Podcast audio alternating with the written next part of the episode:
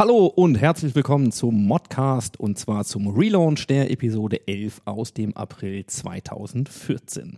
Warum hört ihr diese Folge jetzt? Ganz einfach. Die ersten elf Episoden gab es damals nur im Webplayer auf der Website und viele Menschen haben sich gewünscht, diese Dinge auch im RSS-Feed zu finden.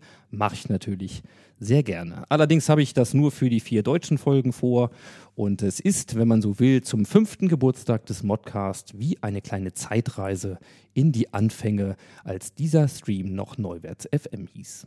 Welcome to the playground. Ready for transformation?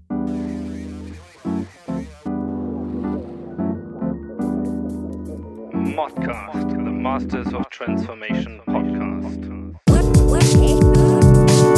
Who says that doesn't work? And here is your host, Ingo Stoll.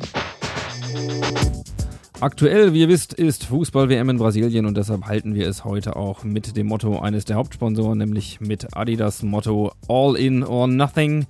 Wir gehen selbstverständlich all in und kümmern uns um Transformation, Innovationskultur, Disruption, Routine-Killing, den Mediashift, Future Journalism, Krautreporter und Later Pay. Alles in einer Sendung. Und dann haben wir noch eine visuelle Neuheit, mit der wir aufwarten können, aber dazu später mehr. Ja, und wenn man sich das alles vornimmt, dann lädt man am besten keinen ganz normalen Interviewgast ein, sondern einen, der gute Konditionen hat und thematisch dorthin geht, wo es weh tut. Ja, wir freuen uns über Routinekiller und Grenzgänger der deutschen Medienlandschaft, Richard Gutjahr. Kick-Off. Kick-Off. Ja, da habe ich den Mund ordentlich vollgenommen, thematisch jedenfalls, aber das äh, ist auch gut so und es mag vielleicht daran liegen, dass es bei dem Thema dieser Folge um mein erklärtes Lieblingsgebiet, nämlich um das Thema Transformation und Innovation geht.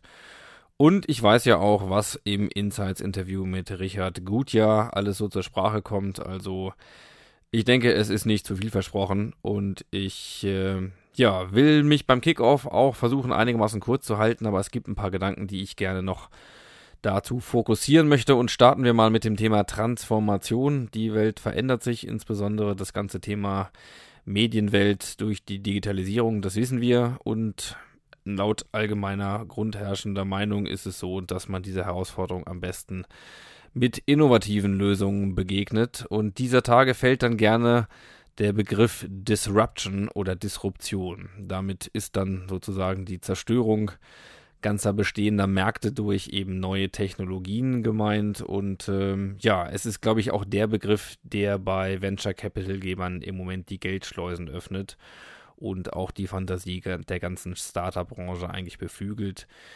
Ja, und wertvolle Teile äh, der Belegschaft dann dazu bringt, äh, das Leben eigentlich nur noch vor Rechnern äh, und äh, auf den Sofas zwischendurch zu verbringen. Es gibt einen sehr, sehr schönen Artikel, der im New Yorker Magazine dazu rausgekommen ist und auf den ich mich so ein bisschen beziehen möchte. Den findet ihr auch in den Show Notes.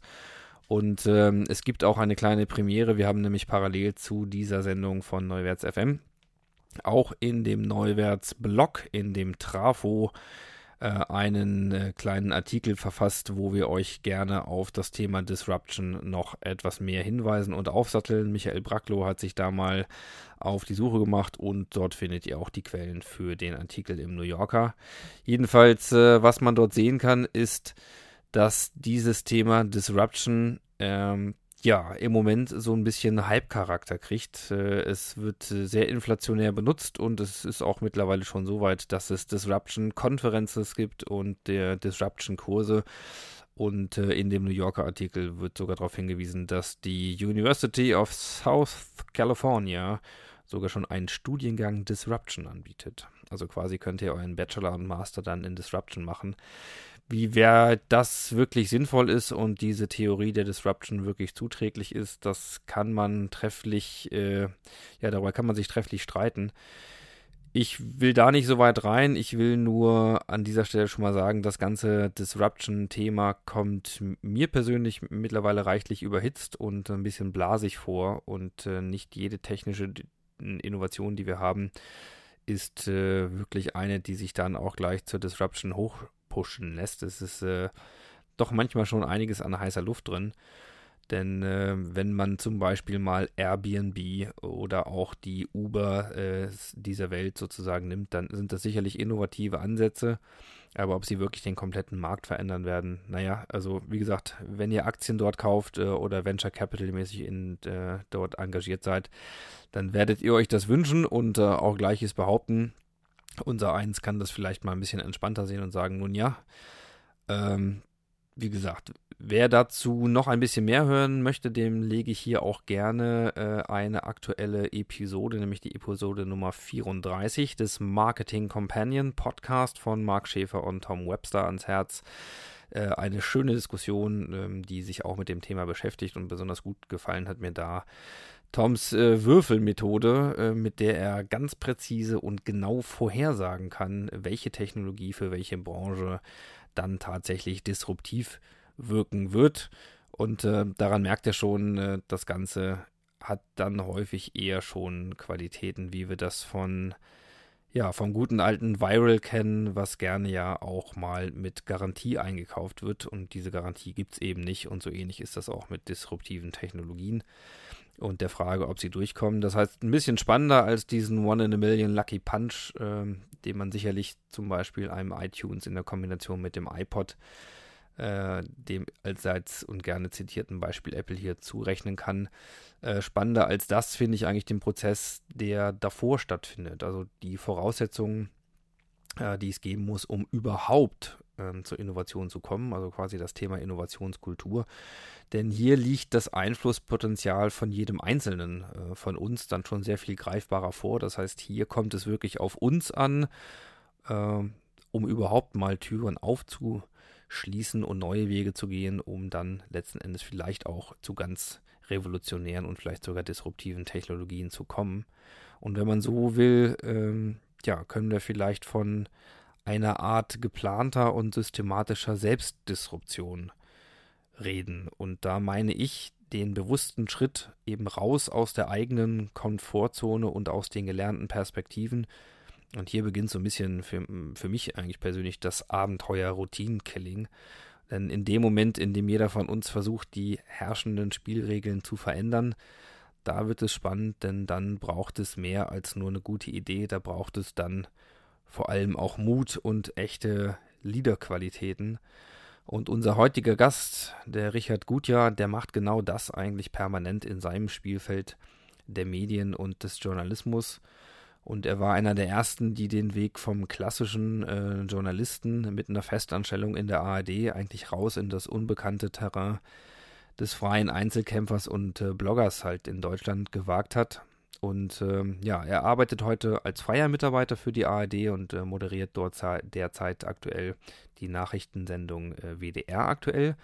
Und er sagt über sich äh, auf seinem Blog, äh, Blog goodyear.biz, Audio, Video, Text, die Grenzen verschwimmen, ein Job bedingt den anderen und irgendwo dazwischen bin ich. Und dieses Ausloten der Grenzen und das bewusste Verschieben das hat ihm unter anderem die Betitelung als äh, Netzjournalist des Jahres äh, 2011 durch die Welt eingebracht und auch die Nominierung zum renommierten Grimme Online Award.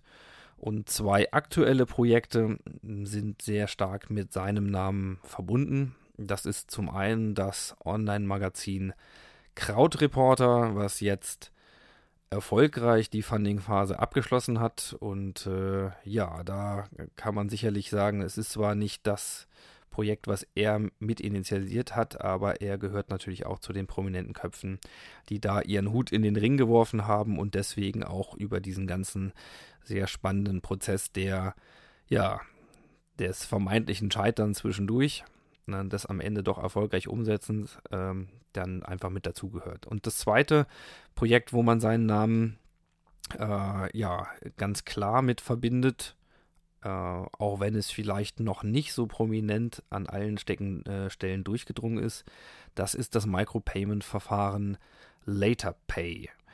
Und äh, beide Projekte rechtfertigen sicherlich nicht den Begriff der Disruption, aber es sind unglaublich spannende Beispiele für das Thema Routinekilling und eben auch neue Wege in dem ganzen Medienbereich und da werden wir noch viel von hören. Und um diese Erfahrung und Learnings geht es jetzt auch im Insights-Interview mit Richard Gutjahr. Und das haben wir vor knapp zwei Wochen per Skype geführt. Insofern äh, seht's nach, die Tonqualität ist dann wie immer mit einigen Abstrichen versehen, aber inhaltlich wird es dafür äh, umso spannender und umso bunter. Und da gehen wir jetzt mal direkt rein.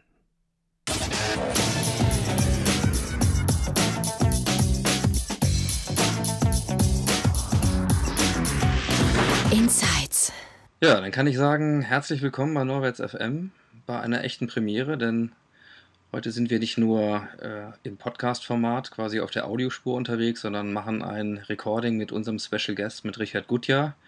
Richard, schön, dass du dir Zeit genommen hast für uns und die Premiere heißt, wir sind auch im Bild dabei heute. Das heißt, man wird alles, was wir jetzt in dem Gespräch heute über das Thema Disruption und Routine Killing machen, sich nicht nur anhören, sondern man möchte auch gerne anschauen können. Also erstmal schön, dass du da bist. Ja, vielen Dank für die Einladung, Ingo. So, jetzt sind wir ähm, in so einem Zeitpunkt, wo wir ein ganz spannendes Projekt, was du gerade mit betreust, wo du Teil von bist, ja, so ein bisschen in der Endphase erleben. Das heißt, um es kurz zu sagen, wir werden die Sendung etwas später ausstrahlen. Dann wissen wir, wie es genau ausgegangen ist. Zum jetzigen Zeitpunkt, wo wir hier sitzen, ist das Projekt Krautreporter auf der Ziellinie. Aber es wird eben dann morgen so weit sein, dass es offiziell beendet wird. Und jetzt haben wir quasi die Chance, so ein bisschen in den Ticker zu gucken und zu sehen, äh, wo wir stehen. Denn noch ist nicht klar, ob das Projekt erfolgreich sein wird oder nicht. Magst du ein bisschen was kurz erzählen für die, die es nicht kennen, was Krautreporter ist und worum es dabei jetzt gerade auf der Ziellinie geht? Ja, okay, sehr gerne, natürlich. Ähm, Krautreporter, wer es noch nicht äh, irgendwo schon mal gesehen oder gelesen hat, das ist ein Projekt, wo sich eine Gruppe von äh, freien Journalisten zusammengetan hat und gesagt hat, pass auf, wir haben keine Lust mehr, diese üblichen Clickbaits zu machen, wo man also eine Geschichte irgendwie auf fünf verschiedene Seiten streckt und mit einer Bildergalerie irgendwie künstlich anreichert, ähm, um, um, um möglichst viele Klicks zu generieren, wo wir auch keine Lust haben, Listicles zu machen, die zehn tollsten Momente oder die zehn spannendsten Augenblicke im Leben von Angela Merkel oder so. Und auch nicht so diesen, diesen heftig.com oder, oder Buzzfeed vor, äh, vorspenden, also ähm, äh, drei Momente, wo äh, sich äh, irgendwie dieses Mädchen in ihrem Leben entscheiden musste und äh, der vierte Moment hat dann ihr ganzes Leben oder wird ihr Leben verändern. Also diese, diese ganzen schwachsinnigen Vorspänne, diese schwachsinnigen Tricks und, und Taschenspieler, äh, Tricks, die, die, die wir alle kennen und alle, die sie machen, auch irgendwo hassen. Ähm, die wollten wir mal zur Seite legen und haben uns überlegt, wie kann man den Journalismus so finanzieren, dass man trotzdem irgendwie von leben kann. Und da ist eben der Sebastian Esser, der die Plattform Krautreporter äh, schon äh, ins Leben gerufen hatte, äh, natürlich äh, unser Mann gewesen, der gesagt hat, pass auf, lasst uns doch ein, ein, ein, ein, ja, eine Online-Publikation machen ohne Werbung. Ja, so ein bisschen nach dem Vorbild der, der, der Niederländer, äh, The Correspondent. Es gibt äh, The Daily Dish äh, von äh, Andrew Sullivan, der hat also einfach von seinen Lesern im Vorfeld Geld ähm, eingetrieben und gesagt, wenn genug zusammenkommt, dann bin ich mehr oder weniger in der Lage, ein Jahr lang meine Zeitschrift, meine Online-Seite zu befüllen. So, und jetzt sind wir also in den letzten Stunden sozusagen unseres Crowdfunding-Projektes also wir sind 27 Journalisten und Journalistinnen, die jetzt also auf die Uhr schauen und wenn ihr das zu Hause jetzt gerade seht, dann seid ihr schon klüger als Ingo und ich, weil äh, wir wissen das ja jetzt im Moment noch nicht. Aber wenn äh, das Ganze dann online steht, dann äh, werden auch wir das dann spätestens wissen, ob dieses ganze Projekt zustande gekommen ist oder nicht.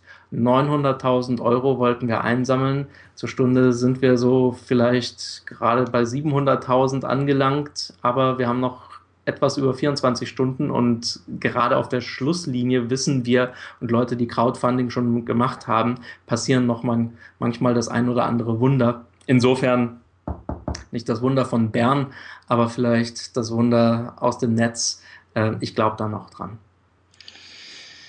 Also Erstens wäre es dem Projekt äh, zu wünschen, das sage ich hier ziemlich unverhohlen. Ja, und zwar vielleicht allein schon deswegen, weil es ganz lange so aussah, als hat dieses Projekt nicht wirklich eine Chance auf Realisierung. Und das führt natürlich so ein bisschen dahin, dass man sagt, über, ich glaube, über Krautreporter ist unglaublich viel äh, geredet und gesagt worden und noch mehr geschrieben worden.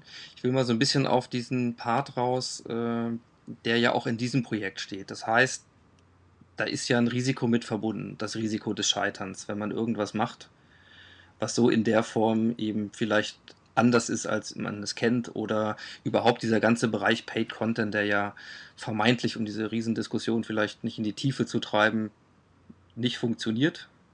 Ja, ähm, aber irgendwie die Zukunft des Journalismus ja stark berührt. Hier ist also ein Projekt, was sich eigentlich exponiert. Und ähm, mich würde mal interessieren, wie ist das eigentlich, wenn man Teil eines solchen Projektes ist, was ja dann läuft und man dieses Risiko des Scheiterns ja durchaus hat. So, wie, wie gehst du mit sowas um? Hm, das ist eine Art Dauerschleife, die ich seit ein paar Monaten, Jahren eigentlich schon durchmache, dass man sich immer wieder neue in neue Gewässer bewegt, die man noch nicht kannte und von denen man nicht weiß genau, wie tief ist es da eigentlich und besteht die Gefahr, dass man auch mal irgendwie absäuft. Ich habe ähm, hier den allergrößten Respekt vor den Initiatoren, dem Sebastian Esser und auch dem, dem ähm, äh, Alex von Streit, der, ähm, die einfach gesagt haben, wir, wir gehen das jetzt mal an, das Projekt, äh, und äh, versammeln ein paar Leute, ein paar Mitstreiter, von denen wir auch wissen, dass die keine, dass die für so etwas gut sind, dass die auch keine Scheu davor haben, sich also mal nass zu machen. Und, und ich glaube, das eint uns alle, die wir also an diesem Projekt Teil sind und teilgenommen haben, dass wir, dass wir, dass wir schon selber in unserem bisherigen äh, journalistischen Leben schon oft genug auf die Mütze bekommen haben, ja, aber trotzdem immer wieder aufgestanden sind und gesagt haben, hilft ja nichts, wir müssen weitermachen. Und, und, und das, das, das ist eine unheimliche Power, eine unheimliche Kraft und ich bin da wahnsinnig stolz, mit dabei zu sein bei diesem Team, weil wir können auch noch die nächsten Jahre einfach auf irgendwelchen Medienforen und, und Gipfeltreffen uns irgendwie darüber beklagen, dass Journalismus im Netz nicht funktioniert. Ähm, irgendwann mal muss man halt Dinge machen und einfach aufhören, einfach nur zu theoretisieren, sondern auch mal einfach Initiative zeigen und, und die Konsequenzen tragen und sich freuen, wenn es klappt und, und zu lernen, wenn es nicht klappt. Immer noch besser, als gar nichts zu machen und, und immer nur über das zu fachsimpeln und zu theoretisieren, was andere machen. Ähm, also äh, zwischen dem, zwischen dem, zwischen dem äh, Machen und dem Nichtmachen und, und dem Machen und zu scheitern und dem Nichtmachen würde ich das Machen und nicht und, und, und das Scheitern, dem gar nichts machen, immer bevorzugen. Du hast ja, ähm, also wir, wir, haben sicherlich so zwei Perspektiven. Das eine, was du jetzt ja auch gerade gesagt hast und auf der Ebene, wo wir uns hier vor allen Dingen auch über das Thema ja, ähm, Routinekiller ähm, und, und eben den Mut, auch Dinge zu tun, zu wagen, ja, vielleicht Abenteuer zu starten, unterhalten, das ist ja so eine sehr persönliche Ebene. Und das andere ist ja die Organisationsebene, etwas zu machen, äh, zu wagen in einer Organisation. Nun ist es so, wenn man äh, Krautreporter anschaut, ist es ja fast, ja, also, also Startup-Flair. Ja, da ist eine Gruppe von Leuten, ähm, viele von euch, sagtest du gerade, kennen sich schon vorher. Und mhm. alleine ist man, ähm, ja, man, ihr seid schon in einer Gruppe am Start. Das hilft natürlich, könnte ich mir vorstellen, sehr stark, weil bei allem, was euch vielleicht auch an Gegenwind äh, begegnet ist, jetzt im Laufe des Coming Outs sozusagen mit dem Projekt, vor allen Dingen mit dem öffentlichen, da konnte ja jeder reinschauen, wie es steht äh, und das haben auch viele gemacht und reichlich kommentiert äh, und analysiert, warum, wieso, weshalb. Ähm, aber ihr wart zumindest als Gruppe nochmal da. Was habt ihr in der Zeit eigentlich gemacht? Vor allen Dingen, das ist ja nun nachvollziehbar, egal wie es jetzt am Ende ausgeht, dass der Anfang dieses Projektes durchaus äh, mit einer ganzen Menge Stolpersteilen und Stolperfallen auch verbunden war. Also ist, seid ihr wirklich als Gruppe dann da, da zusammengestanden? Wie, wie seid ihr damit umgegangen? Ja, das ist ganz faszinierend. Ähm, wir sind ja im Grunde genommen als ja, so, so, so Blogger oder äh, ja, Einzelkämpfer irgendwie auch jeder für sich erstmal dargestanden. Das heißt also ein, ein, ein Stefan Niggemeier oder ein Jens Weinreich, um nur zwei zu nennen, ja, auch der Thilo Jung, wir machen ja alle sozusagen jeder für sich sein Ding. Ja, und sind da auch jeder für sich so sein eigener Chef. Und ähm, nicht nur, dass wir in unterschiedlichen Orten der Welt leben, sondern ähm, dass wir eben auch diesen, diesen Einzelkämpfer Trieb irgendwo in uns, in uns haben, weil den brauchst du, glaube ich, ein Stück weit auch, um dich erstmal in deinen eigenen Reihen durchzusetzen oder zumindest mit den Dingen, an die du glaubst, vor dir selber erstmal Erfolg zu haben. So. Und jetzt kommt das sozusagen in eine nächste Stufe, wo wir sozusagen lauter Einzelkämpfer an einen Tisch bitten und sagen, pass mal auf, ihr sollt jetzt mal zusammen was machen. Und das ist nicht so ganz einfach, weil jeder hat natürlich so ein bisschen so seine Marotten, seine Eigenarten, seine Schwerpunkte. Äh, ich habe aber gemerkt, dass dieses, diese, diese, diese Schule, durch die wir alle gegangen sind, die, durch die jeder zwangsläufig muss, wenn er sich erstmal irgendwo freischwimmen behaupten musste und damit dann letztendlich dann Gott sei Dank, bei allen von uns ist das der Fall, auch Erfolg hatte, ähm, die eint uns. Das heißt, ich muss jetzt irgendwie Stefan Niggemeier nicht erzählen, wie hart es ist, am Anfang seine ersten, weiß ich nicht was, 1000 Leser zu generieren, aus dem Nichts heraus. Oder ein Tilo Jung muss mir nicht erzählen, irgendwie, wie schwer es ist, irgendwie Video zu, zu editen oder, oder, oder bei YouTube irgendwelche Klicks zu generieren. Das wissen wir alle irgendwie und das ist schon mal eine gute Basis. Und ja, das, das verbindet einen, schweißt einen auch bei allen, wie soll man sagen, inhaltlichen Schwerpunkten, die wir haben und, und, und, und äh, Unterschieden, vereint das aber. Und was organisatorisch jetzt nur schwer war, war einfach, ähm, sich abzustimmen. Das heißt also im Zeitraum von vier Wochen, wir hatten keinen großen Vorlauf, wir haben das dann relativ schnell auf, aufs Gleis gesetzt, ähm, dann die Kampagne zu koordinieren, die Wordings abzustimmen, ähm, hin und wieder auch mal sich auszutauschen, wie man denn auf Kritik, die man über Twitter, Facebook und Co. einfach so mitkriegt, wie man da reagieren soll, solche Dinge. Und das war spannend. Also das war wirklich auch ein Prozess. Wir hatten da kein Manual oder nichts, was schon geschrieben war, wo man gesagt hat, hier der Capital 2, ganz einfach, wir müssen das und das machen. Nein, das Manual entstand erst durch das Tun.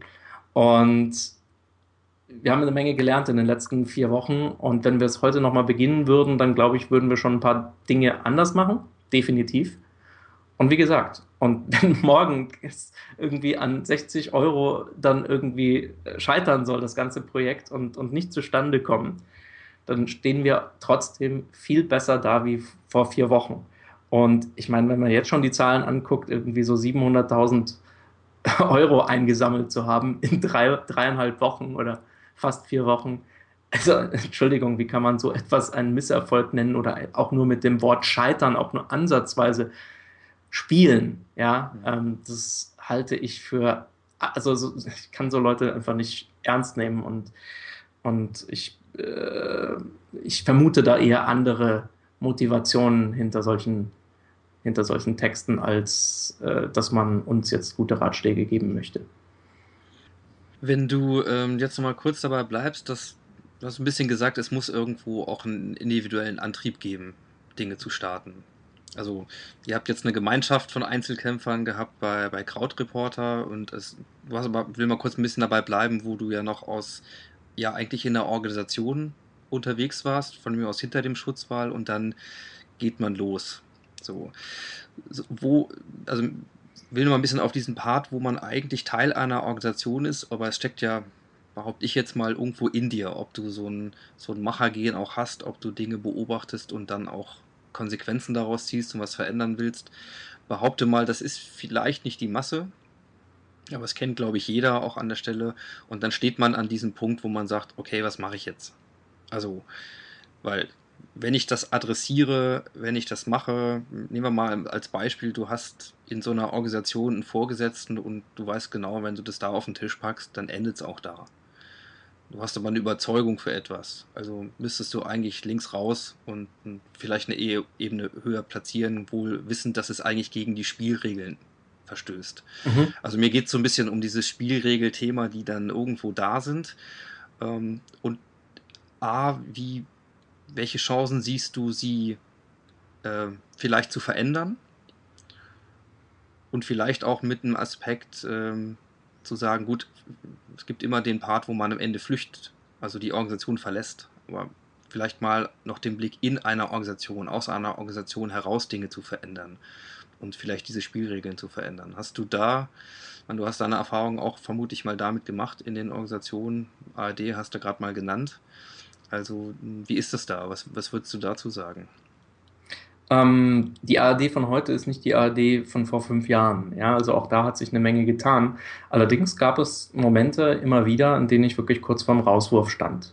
Ja, also als ich zum Beispiel gesagt habe, irgendwie, ich möchte mir dieses iPad mal näher anschauen und bin nach in die USA geflogen, um dann also von in, meiner, in meinem Urlaub von meinem eigenen Geld also ein Produkt zu kaufen und das dann öffentlich zu besprechen, es war ein absolutes No-Go. Da gab es dann eine Woche später eine Direktorenkonferenz und da wurde also, glaube ich, mit einer Stimme Mehrheit, wenn mir das richtig zugespielt wurde, also beschlossen, dass ich noch auf dem Schirm bleiben darf, sprich nach wie vor also äh, moderieren darf beim Bayerischen Rundfunk. Ähm, ein Jahr später äh, hat der Bayerische Rundfunk als, als Geschäfts... Äh, als, als, als, als Geschäftsinstrument iPads also gekauft und, und allen, äh, allen Programmbereichsleitern also als, als Dienstwerkzeug in die Hand gegeben. Ja, so, also so schnell kann das dann sich auch wandeln. Also wo man, wo man irgendwie gestern noch sagt, wofür man gestern noch gefeuert werden kann, wird plötzlich ein Jahr später oder zwei Jahre später plötzlich ist dann die neue, die, die neue Linie. Also insofern glaube ich, darf man in diesen Zeiten nicht sich zu sehr in der Vergangenheit äh, bewegen und da auch zu sicher fühlen, sondern vielleicht ist manchmal auch dieser Vorstoß und dieses Ausbrechen, die Spielregeln zu verändern oder anzupassen, vielleicht sogar die klügere Wahl, als ewig das hier und jetzt oder das gestern versuchen wollen zu replizieren und zu bewahren. Ähm, meine Erfahrung ist, also ich habe einen ganzen Ordner voll mit so quasi Abmahnungen äh, vom Bayerischen Rundfunk ähm, für Dinge, dass ich zum Beispiel Videos bei YouTube gepostet habe, ja. Jetzt haben wir einen neuen Intendanten und, und die Leute, die mich damals abgemahnt haben, stellen sich jetzt tatsächlich auf die Bühne und sagen, wir brauchen mehr, mehr Videos bei YouTube. Ähm, das, das, also ich kann diese Leute dann leider auch nicht mehr so ganz ernst nehmen, ja, aber, aber es ist doch immer schön zu wissen, irgendwie, dass, dass die Geschichte einem dann doch im Nachhinein dann doch irgendwie recht gibt. Und ähm, was ich sehr faszinierend finde, ist übrigens die, die, die Fähigkeit von uns Menschen, also Dinge zu vergessen oder im Nachhinein anders darzustellen, als sie ursprünglich mal waren. Also man kann sich die Realität auch dann irgendwie zurechtbiegen. Und die Leute, die einem vorher immer gewarnt haben, bloß nicht auf Twitter und Facebook zu gehen, weil ähm, das sind ja ganz böse Privatunternehmen und ähm, da haben wir nichts zu suchen. Das sind die, die heute also bei uns im Haus die Kurse geben, wie man denn effektiv äh, Facebook bedient und, und, und äh, Follower bei Twitter kriegt. Ja. Also finde ich, finde ich Ironie der Geschichte. Also das heißt, ähm, meine Lehre war, wir müssen lernen, wieder mehr auf unsere innere Stimme zu, zu hören. Und, und wenn wir irgendwie das Gefühl haben, dass wir innerhalb des Mindsets oder innerhalb der Spielregeln, die das Haus uns vorgibt, äh, keinen Blumentopf gewinnen können, dann muss man anfangen, diese Spielregeln zu ändern. Und zwar aktiv und gegen auch die die Konvention und gegen die Vorgaben des Hauses, ganz bewusst, weil ich stelle mir mal die Frage, wenn ich Chef wäre und ich habe einen Mitarbeiter, der weiß, hat eine gute Idee und der sagt sie mir aber nicht, weil er weiß, ich bin eigentlich anderer Meinung. Ähm, ich will diese Idee schon hören. Hm. Wie ich dann entscheide, ist eine andere Frage. Aber ich will sie, ich will zumindest eine Kultur irgendwie prägen, dass ich zumindest von dieser Idee erfahre und dass derjenige keine Angst hat, sie auszusprechen. Und diese Kultur habe ich also bei den öffentlich-rechtlichen, wie gesagt, vor einigen Jahren nicht mehr gespürt. Und wir kennen es ja auch so, so diese, diese, diese, diese, dieser Angstreflex, je, je mehr man spürt, dass man irgendwie Probleme kriegt oder dass diese so auf einen so langsam zukommen, desto mehr versteift man sich und wird unflexibel und verbeißt sich in dem, was man, was man noch irgendwie kontrollieren kann. Und das ist, glaube ich, der Moment, wo Mitarbeiter wie auch die Institutionen auf den Abgrund, also alles noch viel schlimmer machen, weil man aus Angst vor dem Tod Selbstmord begeht. Und, und, und das erlebe ich in vielen, in vielen Unternehmen. Ich bin ja auch in vielen Verlagen oft irgendwie eingeladen, um dort Workshops zu machen und so. Mhm. Und da spüre ich die, dieselbe, da spüre ich so dieselbe, diesen selben Angstreflex, dieses, die, auch diese, diesen Kontrollwahn, ja, dass man alles irgendwie bis ins Letzte kontrollieren will. Wir durften zum Beispiel, das weiß ich noch, aus der aktuellen Redaktion bei uns nicht von zu Hause aus twittern oder Facebook füllen, also die Mitarbeiter, mhm. nehmen wir mal an, irgendwie eine Eilmeldung wäre äh, gekommen, dass Politiker XY irgendwie einen Autounfall hatte. Und, und dann hätten wir also in die Redaktion fahren müssen, um von dort aus den Tweet abzusetzen. Um 3 Uhr morgens oder 6 Uhr früh. Ja. Das ist äh, total weltfremd und gaga. Und dann musst du halt auch die, die Eier haben, zu deinem Chef zu gehen und zu sagen, Chef, äh, nehmen Sie es mir nicht äh, übel, aber das ist Bullshit. Hm. Ähm, ich bleibe noch mal kurz bei dem Thema der, ja, vielleicht Angstreflexe oder ähm, es ist natürlich Mut braucht man, glaube ich, an vielen Stellen, wenn man Dinge verändern will oder ins Risiko geht. Das ist schon mal klar. Aber bei diesen Reflexen, die wir häufig haben, es gibt gerade aktuell äh, wieder ein schönes Beispiel äh, mit Uber äh, und dem Taxigewerbe. Also äh, damit kommen wir mal zum Thema Disruption. Also es braucht, kann man glaube ich schon mal hier festhalten, Leute, die eben äh, Routinen verlassen, die auch den Mut haben, die Konsequenzen für ihre Überzeugung zu haben. Also Überzeugungstäter, das ist auch so ein Wort, was mhm. du im Vorgespräch so ein bisschen benutzt hast. Also ich glaube, da, da hat wahrscheinlich ganz viel seinen Ursprung. Vielleicht ist das eben auch nur eine einzelne Person und was wir, glaube ich, auch schon mal mitnehmen können, ist äh, Verbündete zu suchen, ist, glaube ich, auch eine ganz wichtige Sache. Nur als Einzelkämpfer ist es halt doch schwer, weil Manchmal muss man sich vielleicht entweder irgendwo ausheulen oder auch nur äh, die Stärke wieder daraus ziehen, dass man gemeinsam äh, über das eine oder andere äh, lachen oder weinen kann, wahlweise. Aber ähm, wenn wir das mal wirklich äh, auf den wirtschaftlichen Part und auf den Wandel in Gesellschaft und in, in, in Wirtschaft, wo wir nun als, als Digitale sagen können, ja, das äh, wird halt keinen Lebensbereich und, und keinen Arbeitsbereich ausnehmen, dann sehen wir gerade wieder beim Thema ähm, Taxigewerbe, dann habe ich jetzt auf, ich weiß nicht, war es NDR Info, ne, die entsprechenden O-Töne ja. und die organisierte, äh, gewerkschaftlich organisierte ähm, Veranstaltung eben gehört von wegen äh, Gefährdung von Arbeitsplätzen und äh, das ist unlauter und wir müssen hier ganz viele Auflagen erfüllen und Uber, also kurz für die, die es nicht kennen, ist dann, dann sozusagen ja eigentlich über private Anbieter und App und Technologie organisierte Fahrtendienste, Besorgungsdienste, quasi Beförderung also es sind die gleichen Sachen, wo ähm, ich immer sagen würde, der Reflex ist am Anfang, äh, wird es ignoriert, dann wird es belächelt, dann wird es bekämpft. Ja, meistens geht, geht dann die Gesetzestreue los und der Ruf nach der, äh, nach der Gesetzgebung, nach der Regulierung. Ja. ja ähm, dann ist es nicht mehr aufzuhalten und es gibt eigentlich die Kapitulation und erst dann beginnt eigentlich der Prozess zu sagen, Mensch, was können wir denn daraus mitnehmen und was können wir machen? Und irgendwie scheint dieses Thema äh, sich immer und immer zu wiederholen. Weiß nicht, sind da so deine. Das ist, das ist so faszinierend, weil jetzt, wo du sagst, ich mache das zweimal im Jahr durch, genau diesen, diesen, diesen Werdegang. Es läuft immer nach demselben Stiefel ab.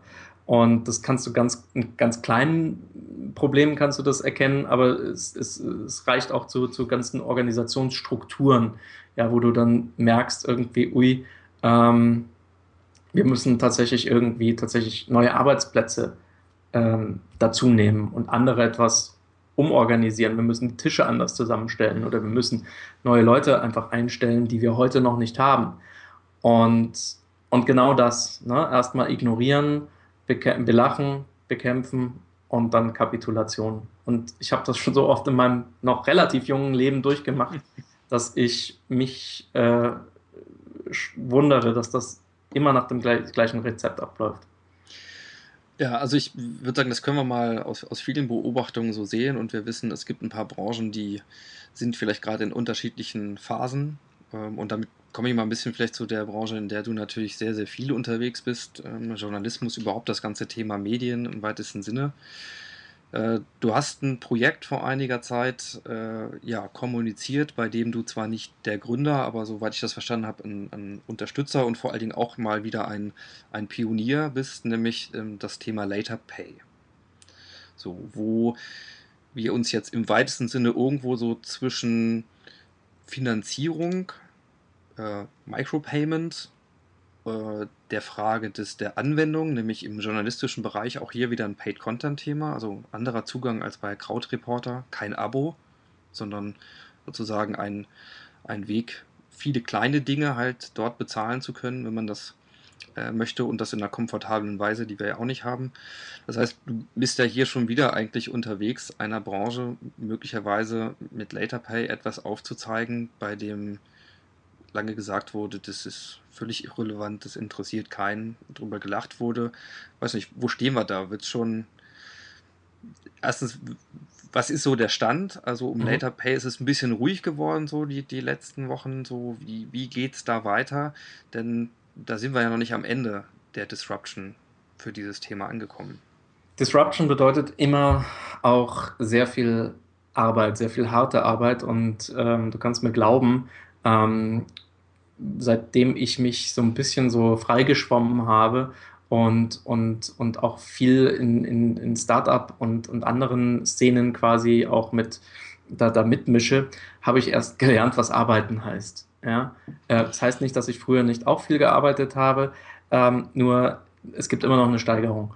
Und, und die mache ich gerade mit. Und was LaterPay angeht, ähm, habe ich im stillen Kämmerlein zusammen mit dem fantastischen Kollegen und, und, und Gründern ähm, äh, von, von, von LaterPay wirklich in den letzten Wochen, eigentlich Monaten schon, schon viel vorbereitet.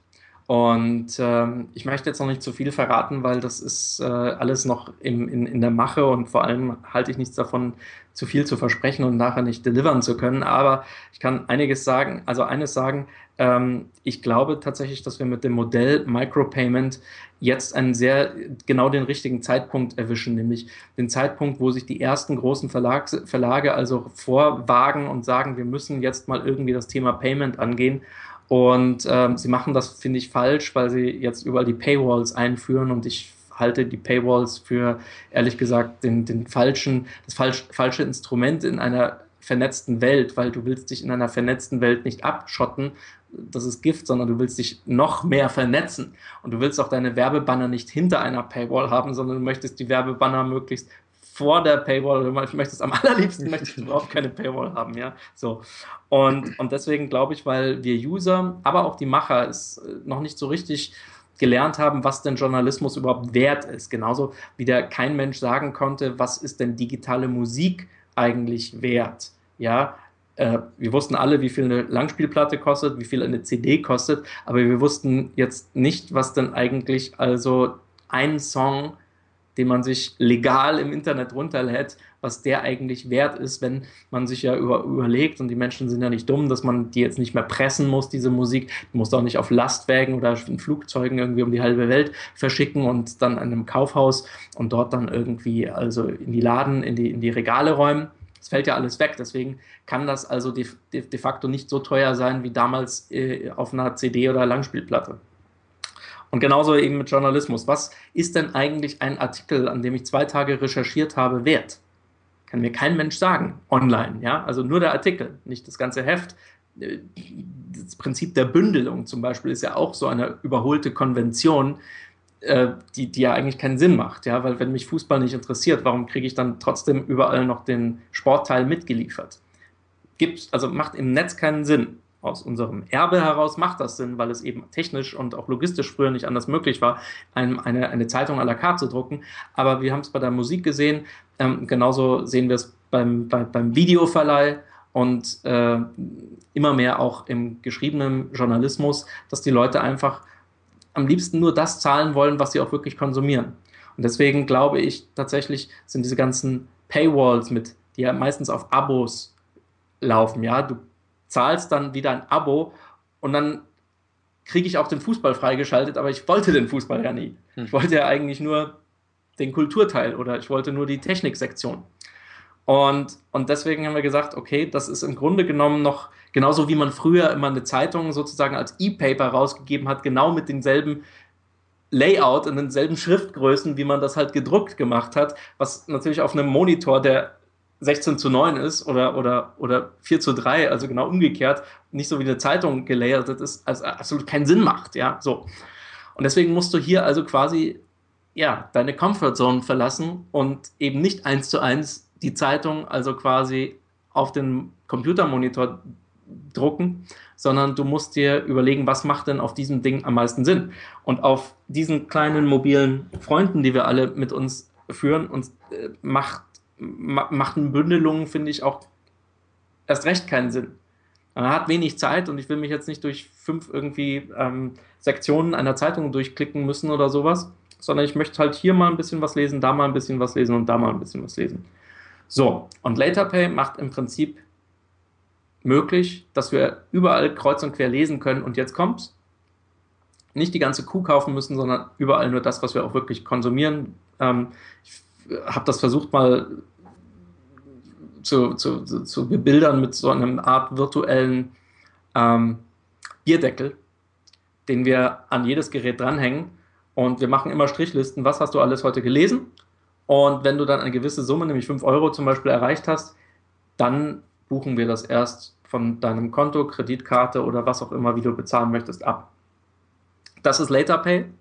Es macht es mir möglich, für, für, für, für Journalismus im Netz sehr leicht bezahlen zu können. Also du musst nur zweimal OK drücken, dann hast du bezahlt. Kein Passwort, kein Mädchenname deiner Mutter, keine Capture-Codes, den ganzen überholten Dreck sondern wirklich nur so einfach bezahlen wie das Liken bei Facebook. Und, und wenn, wenn, wenn etwas einfach ist, wenn etwas convenient ist, dann wissen wir, das machen die Leute das auch. Ja, wenn du, wenn du, wenn, wenn, wenn die Google-Autos durch die Straßen rollen und die Häuserfassaden abfotografieren, dann machen wir erstmal, wollen wir nicht. Ja, gehen wir auf die Straße und schreiben Petitionen. Wenn wir dann aber irgendwie auf der Suche nach einer Ferienwohnung sind und merken, wie praktisch also Google Street View ist, dann, dann, dann, dann sind unsere Konventionen, die werfen wir über Bord.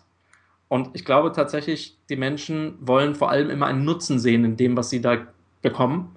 Und wenn der Nutzen den, die Bedenken über, über, über, übertrifft, dann übernehmen wir das.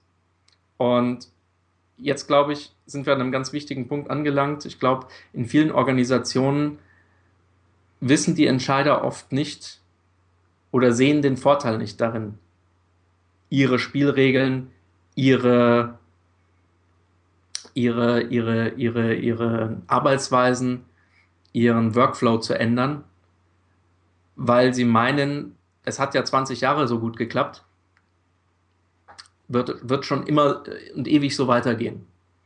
Und wenn es nicht passt, dann wird es eben passend gemacht, aber dann ändert man nicht sich selbst, sondern versucht man über Lobbyismus oder, oder andere Zwecke sozusagen ähm, die Gesetzgebung zu ändern. Und das mag ein paar Jahre gut funktionieren, aber früher oder später kommt, kommt das jüngste Gericht. Und dann gnade dir Gott. Und, und die Leute, die immer meinen, uns wird es schon nicht passieren, siehe, äh, siehe äh, äh, ähm, Kodak, siehe Nokia. Ähm, ich glaube, die würden heute auch anders entscheiden. Erinnert mich nur noch mal gerade, weil du das Thema Lobby angesprochen hast. Natürlich ähm, auch ein Projekt, wo du dich engagierst, Lobby Plug. Also will nur sagen, gerade die Prozesse, wo wir mitten in der regulativen Bekämpfung von Dingen sind und in der Beeinflussung. Äh, das Schöne ist, dass uns zumindest eine Hoffnung verbindet, dass das Internet an vielen Stellen dann doch den längeren Atem hat, selbst gegenüber der Lobby. Ja, dann äh, am Ende gnade dir Gott oder äh, im Internet kommt alles raus. So, ich meine, da, das ist ein, das ist eine neue Wirklichkeit, mit der wir auch erst lernen müssen, umzugehen. Das hat viele Dimensionen und es wäre sicherlich auch ein abendfüllendes Thema mm, an der Stelle.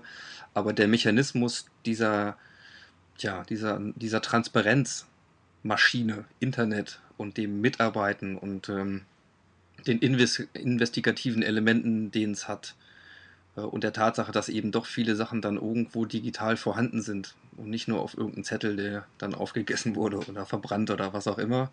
Ja, so, aber du siehst äh, ja gerade, wenn ich dich kurz unterbrechen ja? kann, das ist sehr interessant, was du gerade sagst. Du siehst ja gerade, wie diese Mechanismen trotzdem noch versuchen, diese alte Welt in irgendeiner Art und Weise zementieren und bewahren zu wollen. Jetzt merken die Leute zum Beispiel, dass sie für ihre ähm, ja, für ihre Jugendsünden haftbar gemacht werden können.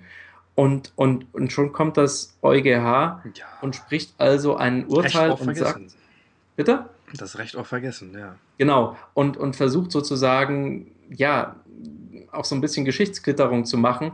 Ähm, ich war so ein bisschen befremdet über dieses Urteil, weil es doch, glaube ich, genau den falschen Leuten Möglichkeiten und Tools in die Hand gibt, ähm, sich besser darzustellen, als sie sind. Und und es geht eben nicht darum, äh, Fehler oder, oder, oder Dinge, die falsch recherchiert worden sind, verschwinden zu lassen, sondern, sondern Dinge, die schon richtig sind, ja, und die auch juristisch unanfechtbar sind. Aber dass die Leute dann einfach sagen, ich mag halt nicht, dass irgendwie ein Skandal von mir, der, dass ich vor zehn Jahren irgendwie Gift in, in, in, die, in die Flüsse gegossen habe, dass das mir ewig sozusagen nachhängt. Und ich bin mir ziemlich sicher, das Gesetz wird wahrscheinlich genau das Gegenteil erreichen von dem, was, wofür es eigentlich mal gemacht war. Es wird eben nicht die kleinen Leute äh, beschützen, sondern es wird vor allem die Leute, äh, die werden einen Nutzen davon ziehen, die sich halt große Anwaltskanzleien leisten können und einfach so lange klagen, bis der Link zu irgendeinem Artikel verschwunden ist. Und das äh, finde ich ganz, ganz schlimm. Und zurückzukommen auf das, was du gesagt hast, hier wird wieder versucht sozusagen gegen eine Entwicklung anzukämpfen, die gute alte Welt zu bewahren. Und, und ich glaube, das wird früher oder später kann das nur scheitern. Es wird rauskommen. Die Transparenz lässt sich nicht aufhalten. Und, und auch dieser Kontrollversuch über die Geheimdienste ist ja auch alles, kommt ja nicht von ungefähr, sondern das ist ja auch nichts anderes als die Angst, dass das Volk sich verselbstständigen kann. Und deswegen wird unter dem Vorwand Terrorismus alles und jeder ausgespäht, damit man also mögliche Unruhestifter schon, schon, schon sozusagen auf eine Liste setzen kann und sie im Keim ersticken kann. China macht das sehr erfolgreich. Ja, die, deswegen gibt es so wenig Volksaufstände, weil die, die, die, die nehmen die Leute schon fest, bevor sie überhaupt einen Block gestartet haben. Und, und davor habe ich so ein bisschen Angst. Also, das ist so ein richtiger Kampf. So dieses Disruptive auf der einen Seite und diejenigen, die am meisten davon profitieren, dass sich möglichst nichts ändert. Also wir sind wirklich, und das äh, freut mich ja erstmal, schon mal sehr weit geflogen, auch zu der Dimension und, und, und, Flughöhe, die wir jetzt haben. So, wenn wir, wenn wir darüber sprechen, sind wir beim Meta-Change, so im, im, im ganz, ganz Großen. Aber letzten Endes glaube ich, die, die Dotted Lines zwischen dem, was mich selber vielleicht manchmal vom Machen abhält oder was dazu führt, meine Komfortzone zu verlieren, bis halt, ja, bis zum ganz großen Thema, was, wo lohnt es sich auch wieder zu, zu kämpfen. Und wenn wir hier über Netzfreiheit reden, äh, ne, dann ist es auch eben keine Selbstverständlichkeit. Gerade weil, bottom line, wir reden am Ende eigentlich über Macht. Immer. Ja. ja. Und ja. die, die die Hebel in der Hand haben heute, die haben kein Interesse daran, etwas zu ändern. Warum auch? Ich meine, mit den Spielregeln, die dann gelten, geht es ihnen behaupte mal an der Spitze vielleicht auch nicht so schlecht. Das kommt auch immer drauf an, sozusagen, habe ich mehr zu gewinnen oder mehr zu verlieren. Ne? Und jeder macht vor sich selber so eine kleine Kosten-Nutzen-Analyse. Das macht auch übrigens der Revolutionär oder derjenige, der also so ein, äh, so ein, so ein, so ein Gesinnungstäter ist, der macht das ja auch. Also es ist nichts für, äh, es ist, wie soll man sagen, es gibt da keine guten und keine schlechten in dem Spiel, sondern es ist immer mehr oder weniger eine Abwägungssache für einen selber. Ähm, und zu sagen irgendwie, ähm, sind die Chancen am anderen Ufer für mich größer? Oder bewahre ich lieber, bleibe ich lieber im, im, in meiner Comfortzone und, und versuche Amerika erst gar nicht zu entdecken. Ja, weil hier bin ich König und äh, ich muss nur schauen, dass das Volk irgendwie nicht gegen mich rebelliert, dann, dann, dann ist alles gut. Und, und das ist so, das ist das Spiel. Und das kannst du wirklich von, vom Kleinstbetrieb bis zum, bis, bis zum großen Staatengefüge, bis zu einer, bis zu, zu ja, dem Kampf de, der westlichen Welt sozusagen gegen, gegen das eigene Volk eigentlich. Weil nichts anderes ist das ja gerade, was in dieser Geheimdienstallianz passiert. Wow. Ja, das. Ähm ja, Disruption, Ja. die Angst vor, der, vor, den, vor, den eigenen, vor den eigenen Mitarbeitern auch. Ich kann mich erinnern zum Beispiel, dass es also ähm, Betriebe gibt und gab, für die ich gearbeitet habe, wo, wo es auch diesen Begriff, wie war das, Herrschaftswissen mhm. Herrschaftswissen ganz groß war, dass man etwas zum Beispiel als Mitarbeiter erarbeitet hat und der, der, der, der, der, der Vorgesetzte achtet sehr genau darauf, dass nur ihm diese Informationen zukommen, aber der Nachbar, also des, des, des, des Mitarbeiters, gar nicht weiß, woran der Mitarbeiter auf der anderen Seite der, der, der, des, des Korridors arbeitet. Sodass also quasi nur der Chef the big picture hatte.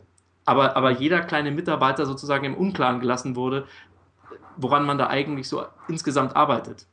Und ja, ich, ich, ich, ich, ich denke, das wird zunehmend schwieriger mit einer vernetzten Gesellschaft, ähm, da Dinge voneinander abzuschirmen.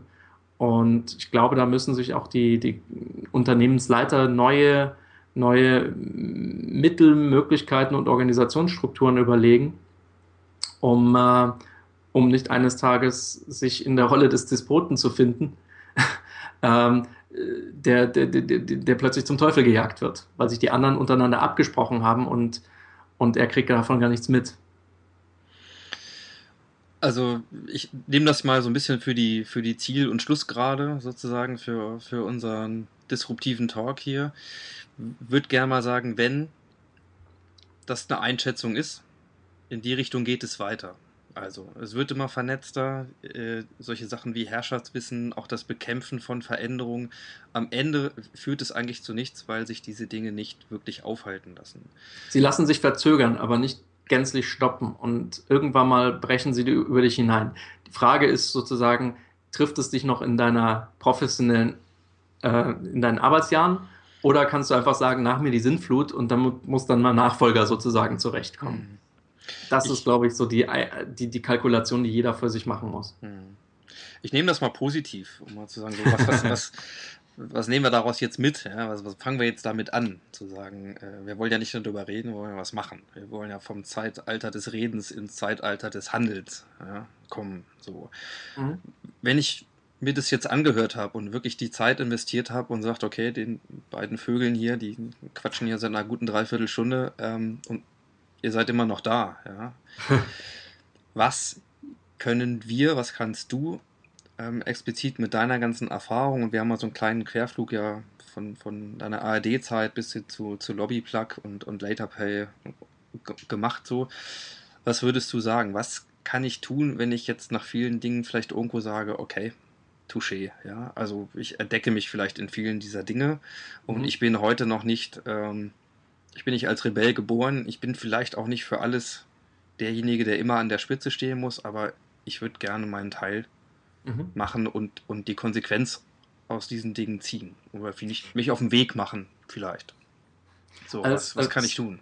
als, als, als praktisches, wie soll man sagen, Anschauungsobjekt würde ich jedem empfehlen, wenn ihr es nicht schon kennt, das äh, YouTube-Video First Follower Leadership Lessons from a Dancing Guy zu, zu googeln. Also Leadership Lessons from Dancing Guy. Mhm. First Follower.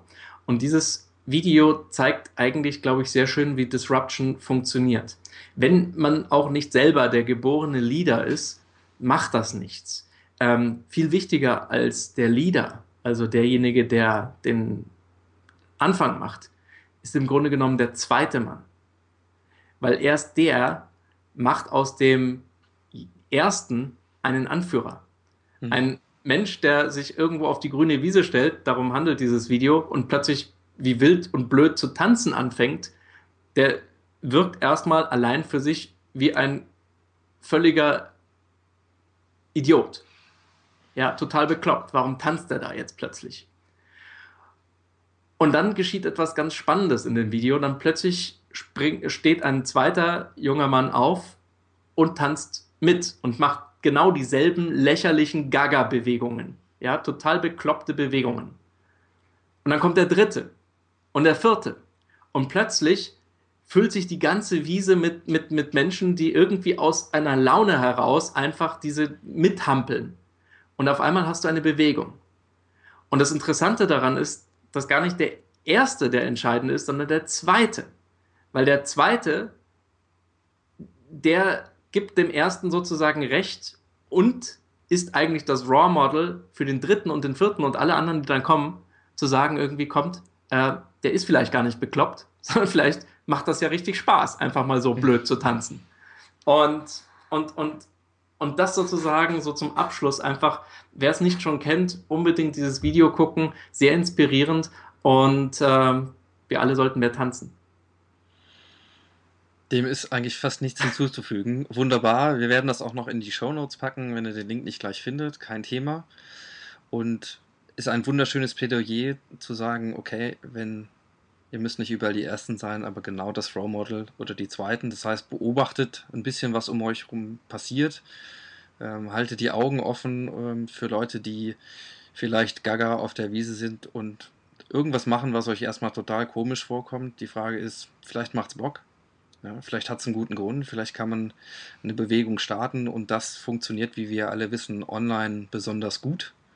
Dinge mitzuziehen, Leute mitzuziehen, Vernetzung auszuleben und eine Bewegung zu starten und damit, ja, kann ich erstmal sagen, vielen, vielen Dank. Ich glaube, da steckt eine Menge Inspiration drin, auch eine Menge Insights und Erfahrungen von dir, lieber Richard. So, ich habe mir mal den Spaß gemacht, hier parallel den aktuellen Stand der Bewegung auf Krautreporter anzugucken. Oh, und während genau. wir gesprochen haben, ähm, sind da schon wieder über 100 neue Unterstützer dazugekommen.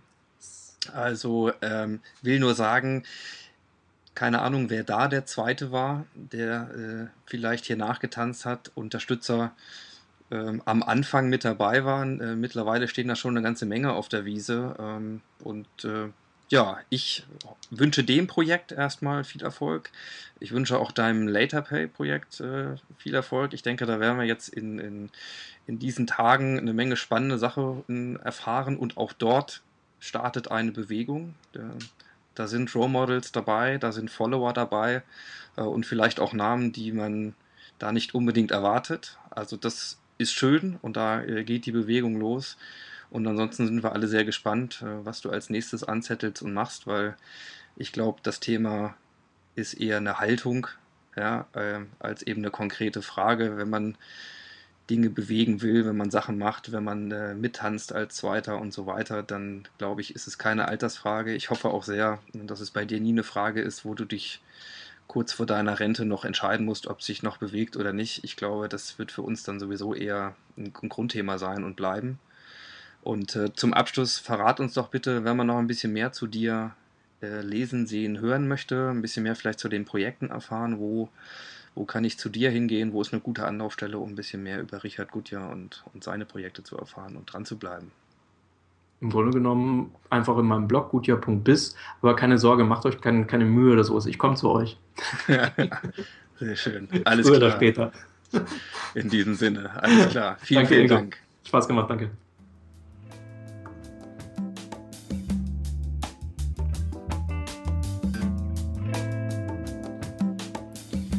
Ja, das war sie, Episode Nummer 11 mit Richard Gutjahr zum Thema Disruption und Routine Killing. Ähm, ich kann euch gerne noch zum Thema LaterPay einen kleinen Update-Hinweis geben, nämlich da sind mittlerweile zwei weitere Blogs mit am Start und ich glaube, da wird noch mehr passieren, also haltet da mal die Augen auf. Äh, und schaut auch gerne hier in die Show Notes und bei Richard Gutjahr, was sich da so tut. Äh, beim Thema Schauen lege ich euch gerne nochmal den Hinweis ans Herz, dass ihr auch mal sehen könnt, wie das so zu Hause aussieht bei Richard oder bei mir hier in meinem kleinen Podcast-Studio, äh, nämlich in der Premiere unseres Webcasts, sprich unser Skype-Interview haben wir aufgezeichnet und auf dem neuen Neuwärts FM YouTube-Channel veröffentlicht. Ebenso neu der Disruption Hintergrundartikel im Trafo. Im Blog von Neuwärts äh, findet ihr mehr dazu.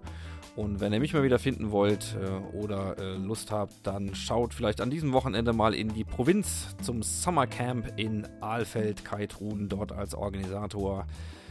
Hashtag SCA14, denn da werden wir unterwegs sein und das lohnt sich. Also, ciao, ciao und stay social.